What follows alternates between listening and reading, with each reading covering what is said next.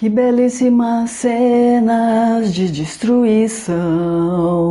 Não teremos mais problemas com a superpopulação. Olha que uniforme lindo fizemos pra você.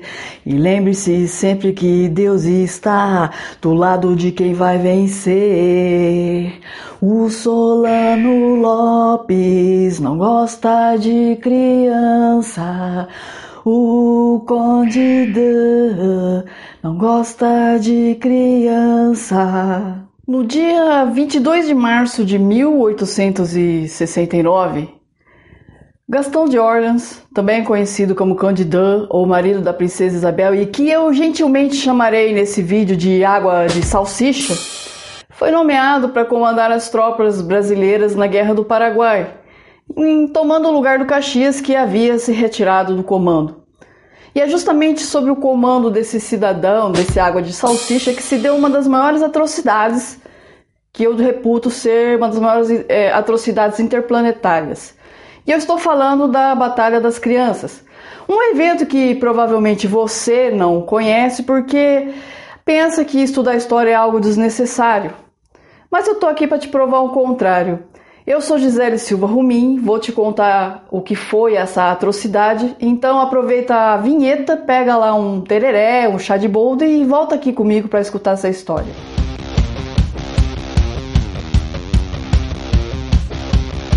A Guerra do Paraguai, também chamada de Guerra da Tríplice Aliança, foi um conflito que envolveu o Paraguai versus as forças da Tríplice Aliança, formada por Brasil, Argentina e Uruguai.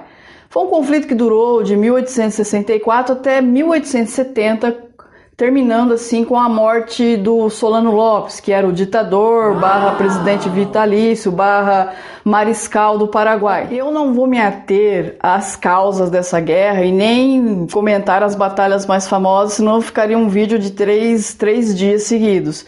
Então, caso você queira aprofundar o assunto, siga o meu conselho e faça o que? Vá estudar.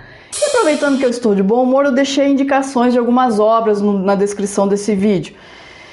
E aproveitando o ensejo, eu peço que você não seja um água de salsicha igual o Conde Dan e se inscreva no canal, deixe uma curtida, deixa aí um comentário útil para que eu possa ver que esse vídeo está engajado, assina o nosso podcast, porque você fazendo tudo isso, você ajuda esse conteúdo a chegar em mais pessoas, né? Tão desavisadas quanto você que provavelmente caiu aqui de paraquedas. Nosso episódio propriamente dito começa em janeiro de 1869, quando as tropas da Tríplice Aliança tomaram Assunção, capital do Paraguai. Mas diferente do que acontece na música galopeira, eles não encontraram paraguaias sorridentes a bailar. Não, não, não, não. Na verdade, as tropas estavam extremamente cansadas, assim como o comando do exército. E então eles acharam que a guerra havia terminado, porque tomando a capital a guerra teria terminado. O Caxias, depois de ter desmaiado numa missa, resolveu se retirar do alto comando porque ele achou que a guerra teria chegado ao fim. Então ele fez isso, ele meteu um atestado para Dom Pedro II, que teve que se virar, arrumar outro comandante, e ele escolheu quem? O nosso querido Água de Salsicha. E a ordem era: queremos Solano Lopes vivo ou morto. Com a queda de Assunção, Solano Lopes nomeia como sede de seu governo a cidade de Piribebui. Uau. E aproveitando que entre a saída do Caxias e a chegada do Conde Dan houve um período ali de desorganização nas tropas da Tríplice Aliança, ele tentou montar e reorganizar as forças paraguaias, montando ali um, um, um, batalhão, uma guarnição formado de pessoas que sobreviveram dos batalhões derrotados, incrementando com recrutamento de crianças, idosos e até mulheres. E sim, já adianto que vai dar muito ruim. Mais ou menos até agosto de 1869, houveram ali alguns confrontos entre as forças paraguaias e as forças da Tríplice Aliança que são, foram muito importantes. Mas a partir de agosto, propriamente dito, todo o esforço das forças da Tríplice Aliança era para caçar Solano Lopes. E aí, com base nisso, atacaram a cidade de Piribebu. E aqui já começa a zique zira. Segundo os cronistas da época, já haviam crianças de 7, 12 anos ali lutando pelas forças paraguaias. Fora que houve um incidente nessa cidade que até hoje os historiadores divergem. Um hospital paraguaio com vários feridos e doentes, foi simplesmente incendiada as pessoas morreram carbonizadas. Alguns dizem que foi por conta de uma bala de canhão perdida, mas existem relatos de que a ordem desse incêndio partiu do nosso água de salsicha, como um ato de vingança porque um comandante brasileiro muito importante, o Mena Barreto, teria sido abatido nesse confronto em Peribebui. Verdade ou mentira? Tanto faz, né? O fato é que a tomada de Piribebu foi uma mortandade generalizada e é óbvio que não pegaram Solano Lopes, que continuou fugindo. E as tropas da Tríplice Aliança eles se deslocavam de acordo com as informações que recebiam sobre o paradeiro do Solano Lopes. E numa dessas informações, uh, por conta de uma dessas informações, as tropas se deslocaram para uma região que é chamada de Caraguataí. E no meio do caminho, especificamente num local chamado de Campo Grande pelos brasileiros e a Costa New para os paraguaios, as tropas da Tríplice Aliança encontraram uma guarnição paraguaia guardando o caminho. A região da Costa New, a região de Campo Grande, ela é uma, era uma planície muito vasta, tinha em torno de 12 quilômetros quadrados. E relatos apontam que do lado da Tríplice Aliança havia em torno de 20 mil soldados distribuídos entre a infantaria e a cavalaria. Do lado paraguaio existe uma divergência. Alguns apontam 6 mil soldados, outros apontam 3.500. Bom, aqui a parada fica bem séria, porque não se sabe, com toda a extensão que essa planície tinha, Pode ser que as forças da Tríplice Aliança não, o alto comando não tenha percebido que essa guarnição paraguaia era composta de inúmeras crianças com barbas postiças ou barbas pintadas para aparentarem serem adultos. Então, além de ter muitas crianças, haviam também idosos, mulheres, haviam crianças, inclusive, sobreviventes de outros combates, com braços amputados e que segurava a espada ou um pedaço de pau só com o braço. Fora que nas cercanias, ali nas matas, haviam muitas mulheres também, não para lutar, mas para ficar próximo dos filhos que estavam ali compondo a guarnição. Sim, as mães dessas crianças, muitas mães estavam ali nas matas esperando o desfecho do que aconteceria com os filhos. Quando começou o combate, o comandante cavalheiro que estava do lado do Paraguai, ele recuou as tropas paraguaias. Havia um riacho, ele recuou, atravessaram esse riacho, se postaram na outra margem. E com o combate, as tropas da Tríplice Aliança não conseguiram ultrapassar esse, esse riacho. Foi então que o, o nosso querido, maravilhoso e inigualável Água de Salsicha determinou que a artilharia pesada metesse fogo. E foi assim que começou o massacre.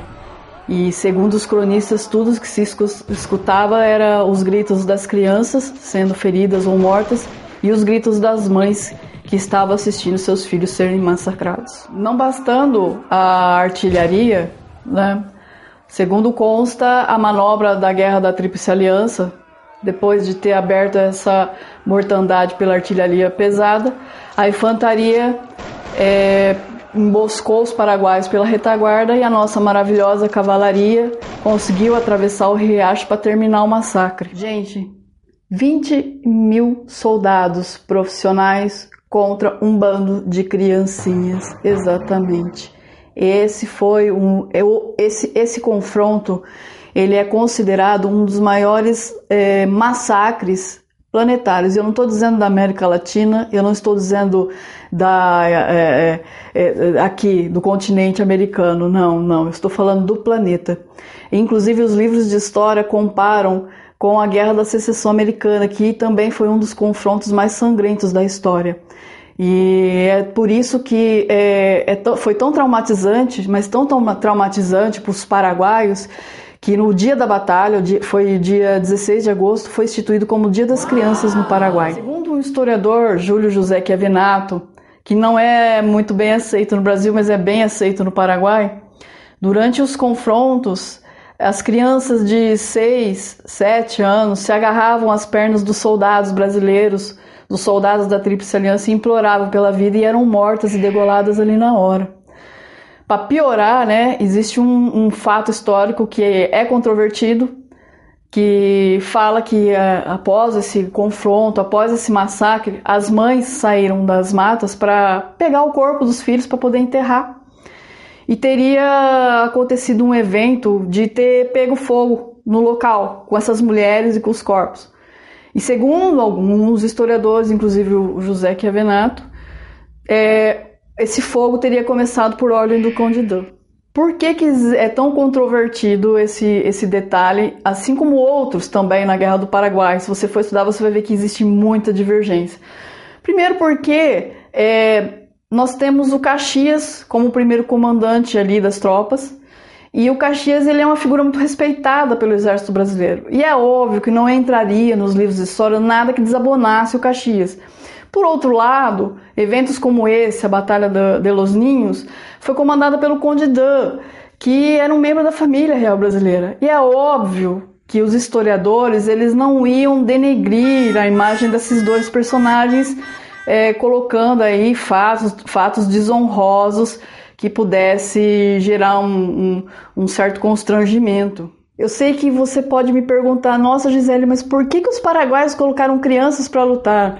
Gente, a guerra ela é imbecil, assim como um, uma briga de rua. Você já viu como começa uma briga de rua? Dois valentões ou duas valentonas começam a se insultar. É, quem está passando perto é, escuta isso e esses insultos começam justamente para ganhar torcida e então, assim, sair na pancada é o último. A primeira fase da guerra, a primeira fase de um confronto no meio da rua, que seja, é a briga de narrativa. Então, do lado brasileiro, por exemplo, a imprensa espalhava que o Solano Lopes era um tirano, sanguinário, ditador, que queria acabar com a paz da América Latina. É, e do outro lado, do lado paraguaio, a imprensa paraguaia espalhava que o Brasil, por exemplo, que é o maior país nesse confronto, e invadiu o Paraguai para anexar suas terras, roubar as terras desses camponeses, roubar, roubar o estilo de vida paraguaio. Então, na verdade, qualquer pessoa que se vê ameaçada por uma situação dessa, de um invasor invadir suas terras, acabar com a sua vida, acabar com a sua família, acabar com o seu estilo de vida, ia pegar em armas juntamente com seus filhos e suas mulheres para se defender. Isso é natural, eu faria isso, você faria isso. Fato é, gente, que não existe mocinho, não existe bandido em guerra. A única verdade que se tira desse conflito, é, mesmo com todas as manipulações, é que foi uma mortandade generalizada. Foi um conflito extremamente sangrento, foi um conflito danoso para o Paraguai, foi danoso para o Brasil. Então, assim, é, é guerra. E guerra não existe certo ou errado. Guerra é guerra e o único saldo de uma guerra é a morte. Então é isso, pessoal. Eu me despeço de vocês. Agradeço imensamente a quem chegou até aqui assistindo esse vídeo, quem me tolerou até agora. Agradeço a você que caiu aqui de paraquedas e não me abandonou. E um salve especial para você que chegou até aqui, que tá louco para ir lutar na guerra da Ucrânia, mas não sabe nem atirar de estilingue. Um beijo. Muita luz e paz no coração de vocês.